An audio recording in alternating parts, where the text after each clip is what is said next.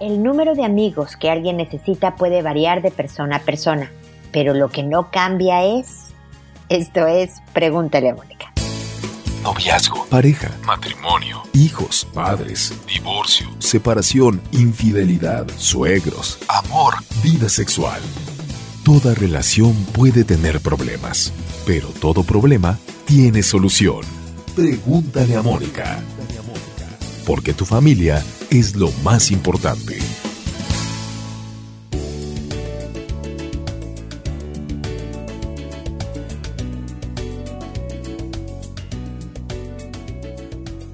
Bienvenidos amigos una vez más a Pregúntale a Mónica. Soy Mónica Bulnes de Lara. Como siempre, feliz de encontrarme con ustedes en este espacio que habla de la amistad. Porque el número de amigos con el que tú te puedes sentir cómodo depende de muchos factores, pero uno muy importante es del grado de introversión, extroversión que tú tengas, porque se trata de eso, que hay grados. Generalmente hablamos de la gente diciendo, ay, esa persona es extrovertida, no, él es introvertido o ella es introvertida, pero no es un punto de uno o cero, lo tienes o no lo tienes. Hay gente extrovertida con rasgos introvertidos, hay introvertidos que en ciertos ambientes se portan extrovertidamente, entonces, esto es un espectro de gradualidad entre extroversión e introversión y por lo tanto, cada uno de nosotros tenemos que saber identificar dónde estoy cómodo, qué número de amigos cercanos me gusta tener y además en qué tipo de reuniones sociales yo me siento cómodo. Hay gente que en juntarse en uno a uno, yo y mi amigo o mi amiga, yo y mis dos amigos o amigas y amigos, estoy cómoda pero me metes a una fiesta de tan poquitos como 50 personas y me agobio. No quiere decir que no puedas ir. Puedes ir a la boda de un amigo que se casa, puedes ir a una fiesta multitudinal, pero sabrás que te va a tomar más energía emocional, te vas a cansar más emocionalmente, porque tu grado de número de amistades con las que tú te sientes cómodo o cómoda es, es uno específico menor al, al ambiente en el que estás. Pero lo que no cambia en cuanto a los números que cada quien necesita y los ambientes en donde cada uno se, se siente cómodo, es el que todos, todos los humanos de este planeta necesitan de un amigo. Por lo menos uno. Necesitan construir una relación con el otro. Y déjenme decirles la mala noticia a las que me dicen o los que me dicen, fíjate que yo no tengo amigos, pero mi mamá es mi mejor amiga mi hermana es mi mejor amiga. Y créeme que está muy bien que seas un amigo de tu hermano. Con la mamá es otro tema que será propio de otro episodio, pero necesitas a alguien ajeno a ti para tener este lazo de amistad, porque implica en ti habilidades diferentes, significa una ampliación de tu red de apoyo de alguien distinto a quien recurrir y que tiene una perspectiva muy diferente a los miembros de tu familia que tienen la ventaja los miembros de tu familia, tu hermana, de que saben toda la historia de tu familia, crecieron juntos más o menos, tal vez en la misma generación, pero necesitas a alguien fuera de este círculo para que dé una visión distinta en un tema, que no tenga tu mismo tus mismos genes en un momento dado. Entonces a trabajar. Y la verdad es que si ya tienes dos, tres amigos muy buenos, que estás contento y demás, bueno, profundiza esa amistad, acércala, aprende a valorarla y a distinguir los tipos de amigos que hay, que ya he hablado de eso en otros episodios. La amistad es parte de nuestras áreas de vida que necesitamos cuidar para tener una vida feliz, una vida que sintamos, no quiero usar la palabra equilibrada, pero que estemos satisfechos con ella. Una vida en que necesitaremos no solo hacer ejercicio y comer sano y ir al trabajo, necesitamos cultivar esta vida social en el grado en que tu personalidad específico lo disponga para de verdad encontrar un camino al bienestar.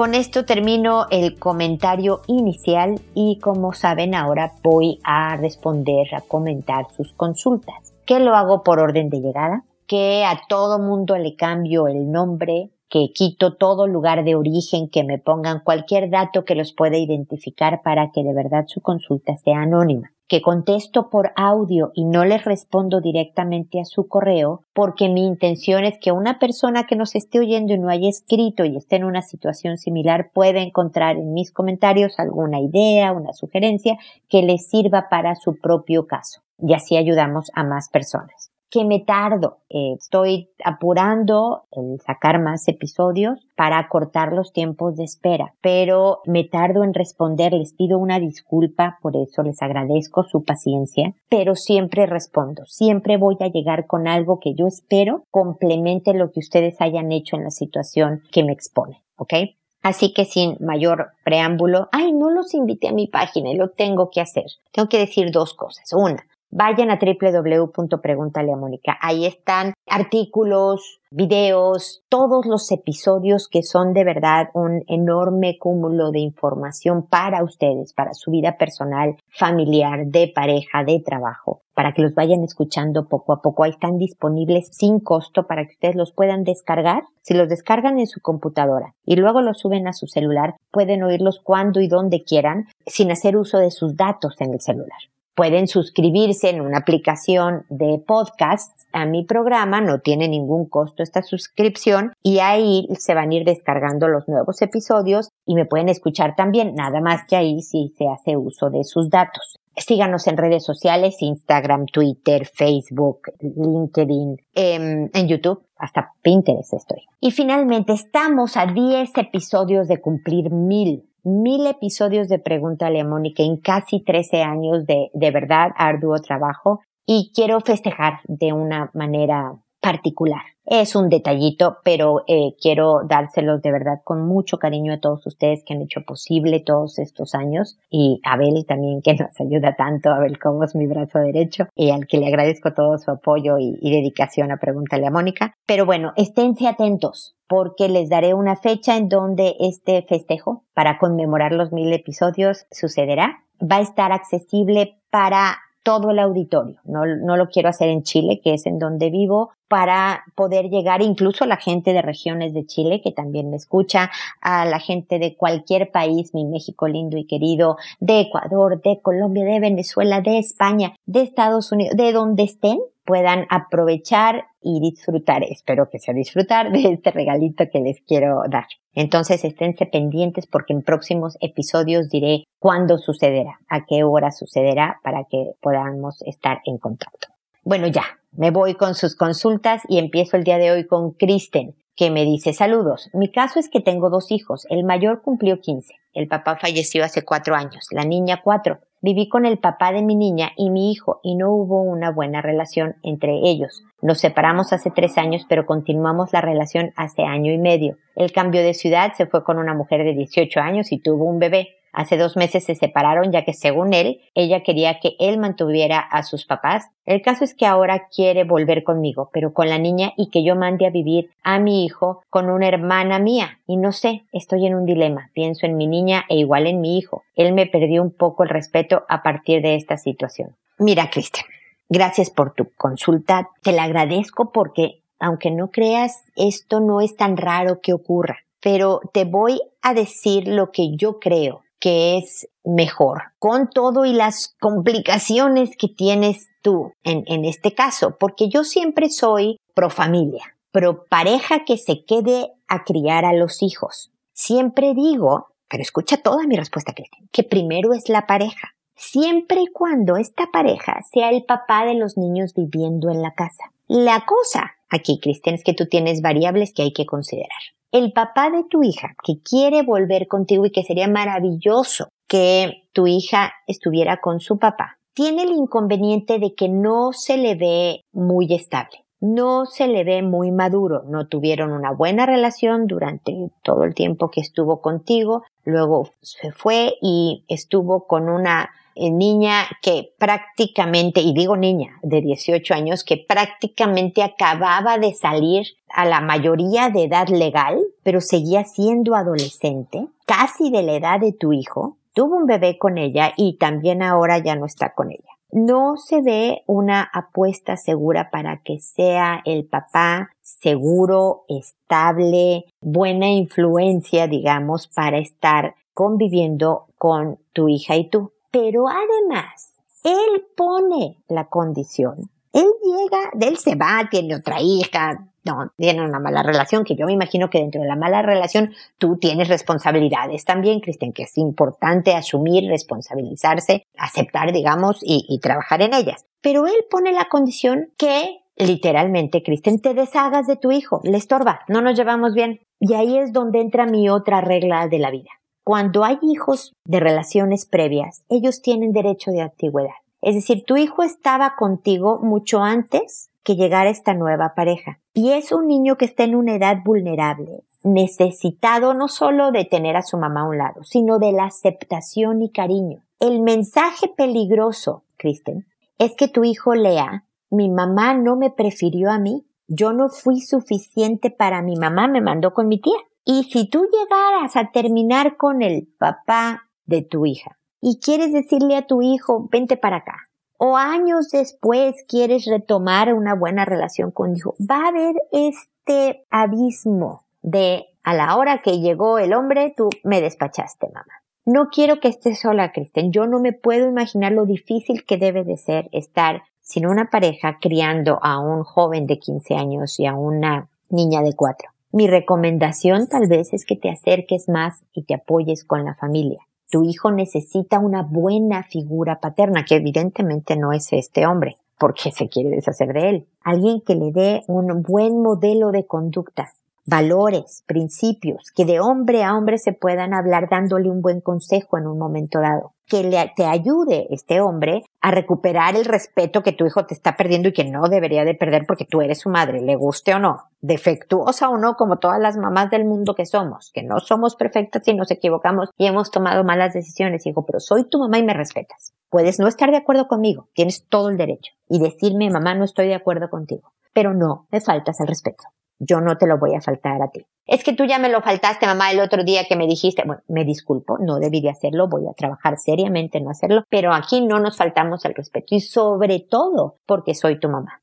Entonces, tal vez tu papá, el marido de tu hermana, un primo, es esta figura, no necesariamente una pareja amorosa, Cristian. Ojalá después te encuentres un buen hombre que te dé todas las cosas de las que estoy hablando, estabilidad, protección, cariño, respeto y que sepa que tú eres un paquete de tres, que tú vas con hijo, adolescente e hijita en la primera infancia. Este eres tú, tú ya no eres Kristen sola por el momento, Kristen. Que el hombre que llegue a tu vida tiene que saber que o acepta tres o no acepta ninguno. No es fácil, pero los hay. Muchísimos, sé de millones de casos en donde sí hay estos hombres con H mayúscula en este momento, por lo que me cuentas del papá de tu niña, no parece ser un hombre con H mayúscula. Ojalá llegue a serlo. Ojalá el saber que no tiene entrada en tu casa sea un motivador lo suficientemente fuerte para decir, no hombre, me tengo que poner estable. ¿No? A trabajar y a ver por mi niña y, y, a aprender a aceptar a este hijo de 15 que no es mío, pero que es de la mujer a la que amo,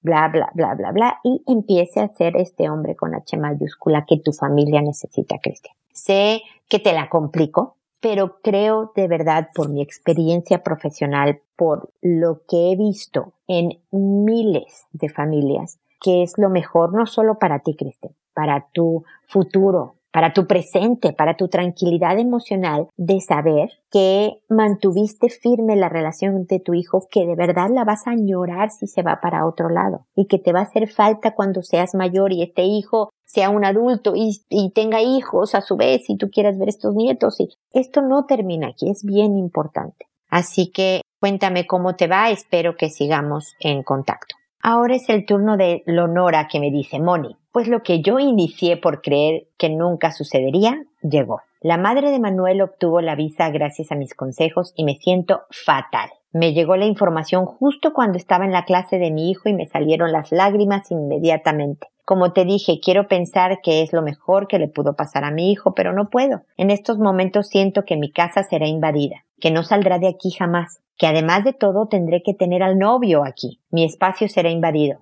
Ya mañana, más tranquila, trataré de ver lo positivo de todo esto, pero hoy me siento muy mal. Y todo esto inició por querer quedar bien. Quisiera llorar tanto, quedarme dormida y despertar de este mal sueño. Mi pesadilla hecha realidad. Y lo peor de todo es que todavía Manuel me pidió que le ayude a concluir el trámite. ¿Sabes de qué tengo ganas? De escribir a la embajada y suplicar que no se la den. Me dan ganas de decirles, hey, en la ley dice esto, respeten las leyes, pero no. Estoy viendo cómo terminar su trámite. Lo peor de todo es que este mes es cumpleaños de Manuel y luego mi hijo entra a la escuela. Si la señora tiene la visa en este mes, seguro querrá venir para el cumpleaños y el primer día de la escuela de mi hijo y yo quiero que esta fecha sea solo nuestra. No quiero compartirla con nadie, ni modo. La vida no es como la queremos. Yo pensaba que este mes sería triste porque mi hijo entraría en la escuela y no estaríamos juntos, pero se convirtió en el peor mes de mi vida. Ya sé, seguro crees que exagero, pero así me siento, y seguro hay problemas más importantes en esta vida, lo sé, pero hoy me siento fatal.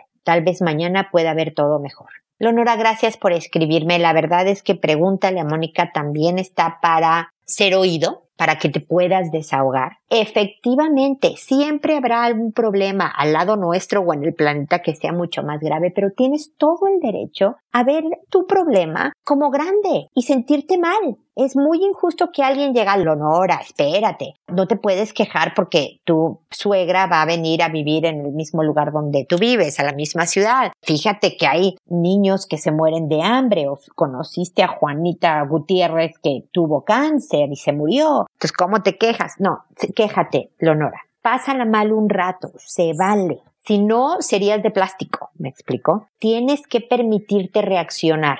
Desde luego, para no destruir tu mundo por completo, ten cuidado con cómo actúas de acuerdo a lo que estás sintiendo. Porque si yo me siento enojada, puedo tener las ganas de golpear a medio mundo, pero si llegan mis hijos, mi marido, mi compañero de trabajo, y les empiezo a golpear, pues obviamente después, ya que se me pase un poco el enojo, voy a estar en serios problemas. Entonces, tómate, me imagino que te lo tomaste, Leonora, el tiempo para llorar, para enojarte, para sentir frustración, decir por qué estoy en esta situación, para luego respirar, Leonora. Efectivamente, ¿no lo dijo John Lennon? La vida es lo que sucede mientras estamos planeando otra cosa. Y algo que ha permitido la supervivencia del ser humano en este planeta es nuestra capacidad de adaptación, de cambiar lo que necesitamos cambiar para sobrevivir, pero no sobrevivir en mal plan, no sintiéndote como en una cárcel de a ver a qué horas me libero de esta pesadilla, sino de verdad vivir bien, tranquilos, con todo y los pelos en la sopa, que siempre hay en la vida. No puedo eh, decirte, no, pero vas a ver que si trabajas con tu suegra, tu suegra se va a convertir en esta hada madrina. Puede que no, lo más seguro es que no sea hada madrina, pero ojalá si puedas en días más tranquilos encontrar las ventajas y ejercitar todas tus habilidades para las desventajas. Ánimo, estoy aquí, siento mucho, la verdad. O sea, me alegro por Manuel, me imagino que él está contento, siempre estar cerca de una mamá con la que te llevas bien, pues es agradable, pero tú atenta, atenta porque si tu mundo está en tu percepción siendo amenazado, protégelo de una manera sana, de una manera en que puedas establecer tus territorios, como me dices, mi espacio está invadido, pues empieza a establecer amables límites. ¿Te acuerdas de la cariñosa firmeza que no solo se aplica en la educación de los hijos, sino en la gente a nuestro alrededor? Con cariñosa firmeza le puedes decir a tu suegra, a su novio, a tu marido, a tu hijo, ojalá, hasta, llegas hasta aquí y de aquí en adelante ya no. Esta soy yo. Necesito este espacio. Búscate estas burbujitas en tu casa, en tus días, en tus horarios, en donde sean de recopilación de energía, de recarga y de baterías, de paz para ti. Puede ser que te vayas tú sola a dar la vuelta a la manzana, a un parquecito, a disfrutar de la naturaleza, en tu casa, en algún rincón leyendo y tomándote tu tecito. Construye la vida que tú quieres construye el ambiente en el que te quieres mover. De verdad se puede, de a poco, con cariñosa firmeza. No permitas que los otros delimiten tus espacios. Vas a tener que ajustarte, sí, porque estás casada, porque tienes una suegra, porque tienes un hijo, pero de que necesitas también tus tiempos, tus espacios también, y es importante que con amabilidad los consigas, ¿ok? Espero que sigamos en contacto. Maddie, por otro lado, me dice, hola Mónica, tengo una hija de 14 años y estamos atravesando por una etapa muy difícil. Me siento de, muy deprimida y fracasada como madre. Madi, créeme que muchos papás, no te va a consolar esto que yo te diga que muchos han estado en tus zapatos, ¿verdad? Que yo te diga que muchos papás creen que cuando los hijos llegan a la adolescencia, algo yo hice mal. En vez de haber equivocado seriamente como madre, porque mira esta hija, mira este hijo, cómo es ahora. ¿Qué pasó con esta niñita de siete años que corría a mis brazos cuando me veía llegar por ella, ¿no? A la escuela? qué pasó con este niñito que me juraba amor eterno y que ahora no me puede ver, con dificultad me saluda. Hay adolescencias muy difíciles, Mari, en donde traicionan a los hijos una combinación del ambiente en el que se mueven, sus hormonas que están rebotando internamente de diestra y siniestra y por lo tanto los cambios de humor y demás. Y también, claro, Mari, hay que hablarlo con claridad, la crianza que está recibiendo. Reconstruir la relación con tu hija es la prioridad. Porque una hija enojada contigo, aunque no tenga razón de estar enojada contigo, ¿eh? pero las niñas adolescentes a veces se enojan de su mamá. Te odio, tú me odias a mi mamá. Una vez mi hija a los 16, un poquito más grande, me dijo, tú quieres que yo me quede soltera y no conozca a nadie y me quede sola para siempre. son así de drásticas de repente las niñas adolescentes. Y entonces ponerle una regla, ponerle una, aplicar cosas, ponerte disciplinaria solo empeora el, el, panorama. ¿no? Yo he sabido de mamás muy frustradas, ya desesperadas, sobrepasadas por una situación que cuando la niña le dice te odio, sí, pues yo también te odio, vete a tu cuarto. Y entiendo el desahogo del momento, pero no construye. Y hay que hacer lo que construye, hay que hacer lo que funciona. Entonces, Madi, ojalá tu primer punto a trabajar sea el acercamiento a mi hija. Esta es la primer meta. ¿Qué temas le interesan? Ay, fíjate que oí, hija, que Taylor Swift, en una noticia se la recortas, mira, leí esto. Ay, ya sabía mamá. Ah, sí. Oye, pues mala onda de Taylor Swift o buena onda de Taylor Swift. No sé qué noticia sea, no lo estoy inventando.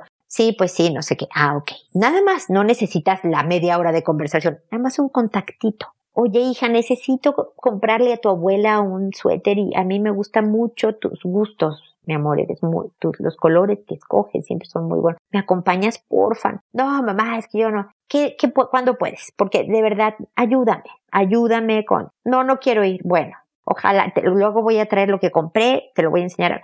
Un poco el hacer las paces porque la respuesta normal, Madi, yo, o sea, créeme, yo fui mamá de hija adolescente, ahora mi hija tiene 24 años. La primera respuesta que le quieres decir, pues no vengas, aquí estoy yo tratando de mejorar la situación y mira cómo me contestas contigo, no se puede, ¿no? Y sigues excavando un hoyo, no mejora la cosa. Entonces, tienes que ser paciente. Eso, si tu hija es grosera, te falta el respeto y ahí sí le tienes que decir, no, perdóname, pues este vale que estés enojada conmigo, hija. Me puedes decir, no te acompaño. Puedes no estar de acuerdo con lo que dije sobre Taylor Swift, pero sin grosería, por favor. Lo mismo que dije anteriormente con el, el de 15. ¿Me explico? Entonces, ese es el primer paso. Luego nos iremos con otros pasos. Cuando te permita un rato agradable, también explicar lo que significa tener 14 años. Porque de verdad hay veces que los niños adolescentes sienten que están locos por los cambios bruscos de sus estados de ánimo. Lo he contado en otras ocasiones, quien me ha oído por años sabe que he dicho cuando uno de mis hijos de 11 años bajó la escalera, todavía ni siquiera era adolescente, y me lo encuentro al final de la escalera. Digo, ¿qué onda, hijo? Me dice, mamá, estoy súper enojado. Yo, ¿por qué? dice, no sé, cuando estaba ahí arriba estaba de buen humor y ahora estoy bien enojado y no sé por qué. Oye, ¿a ti te pasa eso, Madi? Y de verdad empiezas a creer, sí, estoy loca. No, porque qué onda, no pasó nada en mi vida y mi estado de ánimo en cuestión de segundos se hizo opuesto prácticamente. Entonces le tiene, o sea, lo que, lo único que le dije a mi hijo fue, no te preocupes, esto se llama adolescencia. Todavía no estaba, o preadolescencia le habría dicho porque no era adolescente, pero un poco tranquiliza, no le quita el mal humor, ¿eh? En el que ya se encontraba, pero tranquiliza el decir, híjole, sí me acuerdo, hija, me acuerdo cuando yo tenía 14. Y a veces pasa esto, así que hay, que hay veces que lo que pasa en que tú y yo estamos discutiendo no es tanto a lo mejor por lo que yo te estoy diciendo, sino porque de verdad las hormonas te están traicionando. Y sabes qué es lo peor, hija, y díselo, por favor, Mari, que a veces mis hormonas me están traicionando a mí. Y yo he tenido que aprender desde antes, como tú, de los 14 años, a saber identificar y a trabajar en las formas en que puedo expresar bien hasta el enojo. Porque si yo llego y exploto en mi trabajo, me corren. O si yo llego y le pego al policía que me detuvo, ¿no? En la calle, porque ¿cómo se le ocurre? Obviamente, bueno, tal vez ni siquiera multa, a la cárcel. El saber identificar esto es más mío. También creo que les he contado alguna vez, mi hija, no sé cuántos años tenía, un día llegó llorando de la escuela y yo, ¿qué te pasó? Me dice, nada, mamá, son hormonas.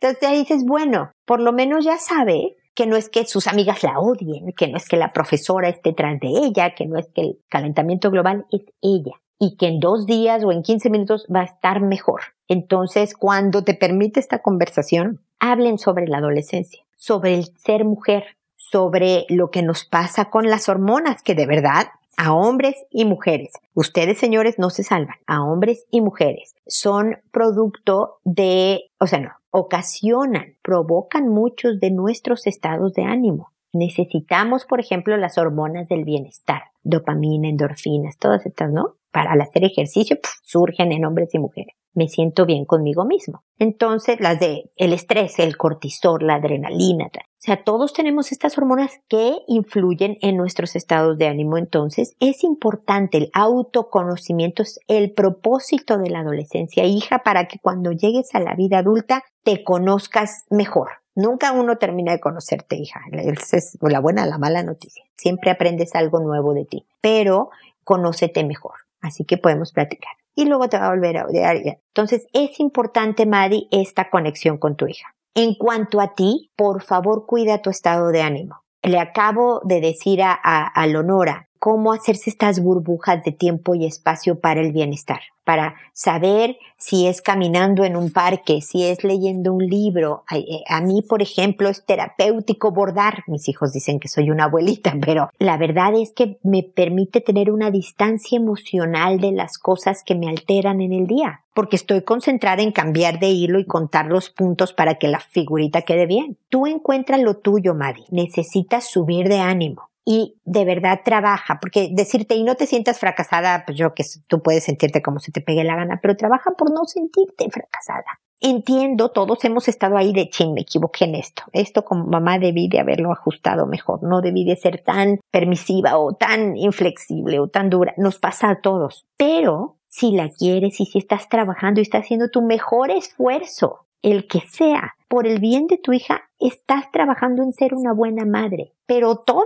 las madres y padres del planeta somos imperfectos y te garantizo que todos nos hemos equivocado en algo, algo importante incluso, en la formación de los hijos. Y estos hijos, también imperfectos por nuestra formación, se van a ir a criar hijos que son imperfectos. Y esta es la historia del planeta, pero aún así somos buenas personas trabajando por construirnos una buena vida y por hacer el bien en el mundo. Así que ánimo, Mari, todas estamos ahí acompañándote, todas hemos estado ahí contigo. Y las que no han tenido adolescentes van a estar, van que nos van a alcanzar. Y va a salir adelante. Pero sí hay que trabajar, no es solo esperar a que pase, ¿ok? Así que por favor úsame. Sigamos en contacto para desahogo, para asesoría, para lo que necesites, por favor, en el ramo de mi especialidad, Madi, aquí estoy, ¿ok?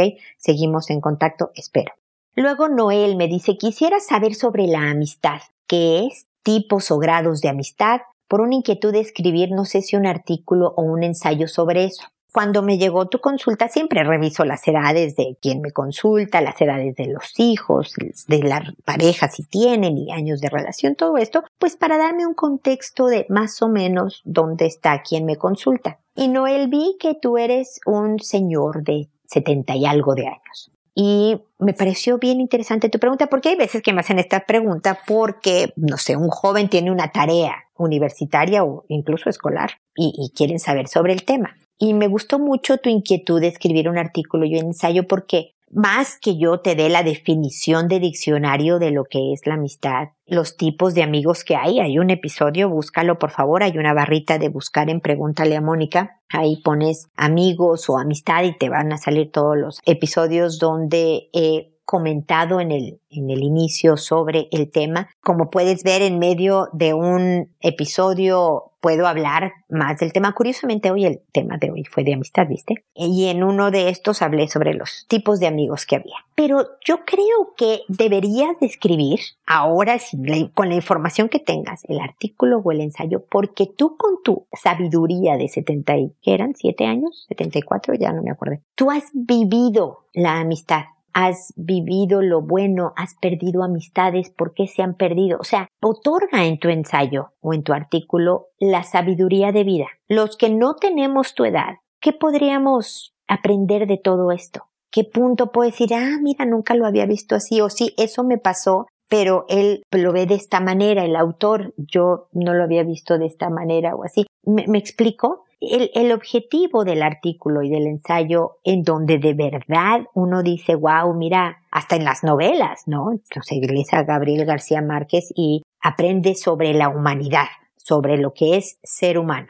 Entonces, hazlo, Noel, escribe, enséñanos. Hay videitos, ya sabes, en, en YouTube y todo esto de, a ver, ¿qué le dirías a, a ti, qué te dirías a ti mismo cuando tenías 20 años? Cuando tenías 35, cuando tenías 10. Hay uno muy simpático, por cierto, que luego lo pondré en las redes sociales. Pero es eso, si tú te pudieras decir a ti mismo algo sobre la amistad, cuando eras más joven. Bueno, dínoslo a nosotros, Noel. No dejes de escribir, es una excelente inquietud. Sé que no te estoy respondiendo a las preguntas tal cual, pero lo que quiero es motivarte a la escritura. Y ojalá cuando lo tengas me lo compartas, me sentiría muy honrada y de verdad, bueno, estaría muy curiosa de aprender y de ver tu punto de vista para aprender sobre lo que yo hablaba, lo que es ser persona, el ser humano, sobre lo que es la amistad, la buena, la mala, la perdida, la reencontrada, la amistad en la relación de pareja, la amistad y le estoy poniendo así ruiditos porque estoy haciendo también comillas con los hijos, eh, que no deberían de ser amigos, pero ya sabes, tener una buena relación con los hijos. Todo esto, hay gran sabiduría en el tema,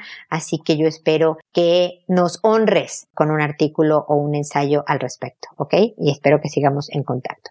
Otilia finalmente nos dice, quiero enseñarle a mi hijo de 8 años a controlar sus emociones, sobre todo la ira y la frustración, y a que aprenda a perdonar. Y a mi hija de 6 años quiero enseñarle que no lo sabe todo y a no mentir, ya que lo hace en exceso, no sabe pedir perdón. Otilia, buenísima tu consulta porque estos son temas fundamentales para poder construirte una buena vida, pero también a los que nos enfrentamos todo padre, el manejo de las emociones, aprender a perdonar, aprender a pedir perdón y todo esto. Hablo de verdad en muchos episodios sobre toda una estrategia educativa. La tolerancia a la frustración se aprende hasta cerca de los 10 años, de los 10 años en adelante. O sea, muchos de los temas que tienen tus hijos son producto de inmadurez por la edad. Hay partes de su cerebro que no se han desarrollado y que ayudan en todos estos temas. ¿Ok? Entonces mucho es ser pequeñitos nada más, y que con la edad se va a ir acomodando siempre y cuando cuenten con tu formación. Si los dejas así solitos salvajes, no van a aprender necesariamente una serie de cosas que tienen que aprender. Entonces, tienes que hacer inapropiada una mala expresión de la ira. Es decir, se vale enojarse. Dile a tus hijos que se vale enojarse, pero el cómo expreses este enojo puedes hacerle a tu hijo de 8 años su caja de enojo. Alguna vez lo hice con una paciente, la, hija de una paciente mía, que era tener un cuaderno y crayolas para que rayoneara enfurecida cuando estaba, tenía un cojincito que podía patear, o sea, saca la energía de la rabia que tiene adentro, pero no rompe paredes, no dice groserías, no está faltando el respeto a la gente. ¿Me explicó? ¿Te ayudas a decirme, así sí, expresa tu ira, así no? Con lo de mentir. Pregúntate, Otilia, qué tan dura eres a la hora de ¿quién rompió este florero? ¿No? O sea, porque muchas veces los hijos mienten por la llegada de los papás. Me voy a meter en problemas, me van a supermatar si digo que yo fui. Entonces, mejor digo que no. Aprender a distinguir qué es fantasía Qué buena historia me estás contando, hija. ¿Por qué no la dibujas como si fuera un cuento? Porque esa es una historia como de cuento, ¿no? Porque si sabes que esto no ocurre y esto sí ocurre, en vez de regañarla porque mintió. Y otra, nuevamente, es hacer inapropiada la mentira porque siempre se descubre. Pero tu forma de castigar, tu forma, la llegada es importantísima de verdad, Otilia, mi sugerencia que no tiene ningún costo es que vayas a escuchar los diferentes episodios de Pregúntale a Mónica porque hablo muchísimo de educación de hijos. Tengo dos libros, esos sí cuestan, los puedes encontrar en formato digital si no vives en Chile o en México, sobre educación de hijos, ahí están en la página la información, para que poco a poco, este es un camino que va a durar muchos años, Otilia, ya, ya me encontraste, yo espero que también me aproveches para ser tu asesora de educación familiar de aquí a que nos muramos tú y yo de viejitas. ¿Te parece? Espero que sigamos en contacto y espero amigos que nos volvamos a encontrar en un episodio más de Pregúntale a Mónica. Recuerda, decide ser amable. Hasta pronto.